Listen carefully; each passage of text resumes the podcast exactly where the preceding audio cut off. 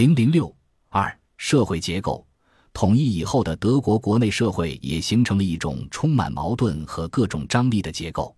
其主要矛盾包括德意志传统的分立主义和统一国家之间的矛盾，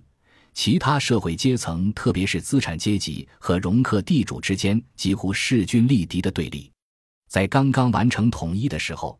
第一类矛盾表现得十分突出。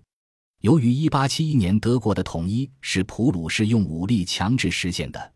普鲁士与原先敌对各邦之间就存在着战胜者与失败者的裂痕，而且在德意志历史上，以王朝为基础的分立主义根深蒂固，对王朝的忠诚一直是比民族认同更为牢固的纽带。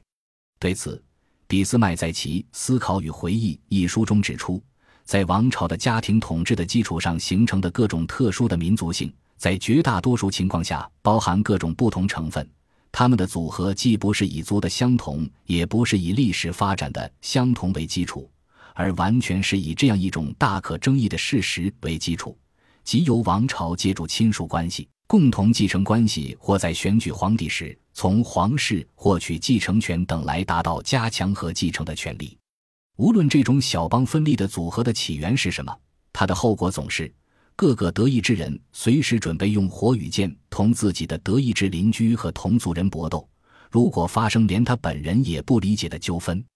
只要王朝有令，就亲自把对方置于死地。这种分立主义还涉及波兰人和其他少数民族问题。统一的德国是一个民族国家，其基础是民族认同。而不是对王朝的效忠，这样就产生了一个严重的问题，那就是生活在德国土地上的其他少数民族，特别是居住在德国东部的波兰人该如何定位？历史上，波兰被俄、普、奥三国瓜分，并入普鲁士的波兰人只是效忠普鲁士的霍亨索伦王朝，仍保留着波兰人的民族独立性，因此在普鲁士统治下，波兰问题并不突出。但是德国统一以后，情况就发生了变化。这种建立在民族基础上的国家形式，反过来也刺激了波兰人的民族意识。很多波兰贵族宣称，他们可以成为普鲁士人，但绝不会成为德国人。与民族问题相混杂的还有宗教问题。自马丁·路德发动宗教改革以后，德意志境内就存在着天主教与新教的对立。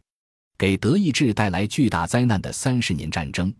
其部分爆发原因便是这种宗教矛盾。德国统一并没有使宗教问题消失，反而在一定程度上使它复活。当时在德国，特别是普鲁士的民众中间，1871年的胜利和帝国的建立被看作路德的新教对天主教的胜利。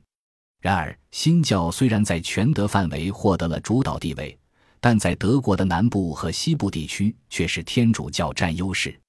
这些天主教占优势的地区所拥有的分离倾向，既源于政治因素，也有传统的宗教因素在起作用。另外，波兰人也主要信仰天主教，与德国的新教基础不断产生矛盾。在德国决策层，特别是普鲁士政府看来，确保新教的主导地位。对于维护德国国内的稳定和统一是至关重要的。在一九零六年，德国宰相比洛就十分担心，一旦奥匈帝国解体，其德语地区并入德国将造成严重后果。我们将因此增加一千五百万天主教徒，新教徒将由此成为少数。新教徒与天主教徒之间的力量对比将与三十年战争之前的比例类似。这将导致德意志帝国分崩离析。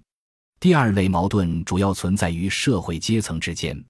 传统的德国社会基本上以农业为主，掌握土地的容克地主阶层在国家政治生活中占有统治地位，是政府官员，特别是陆军军官的主要来源。然而，到德国统一时，工业化已经有了相当的进展，农业在国家经济中的比重迅速下降。在1850至1854年，德国百分之四十五点二的国内净产值来自农业、林业和渔业，百分之二十点四来自工业和手工业。到1870至1874年时，两个数字变为百分之三十七点九和百分之二十九点七。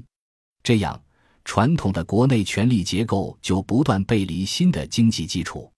迅速发展起来的工商业资产阶级开始积极要求与其经济地位相称的政治权利。然而，新的德意志帝国是由普鲁士的封建贵族主导建立的，容克地主阶层仍可以凭借有利的社会地位坚持原有的权力分配。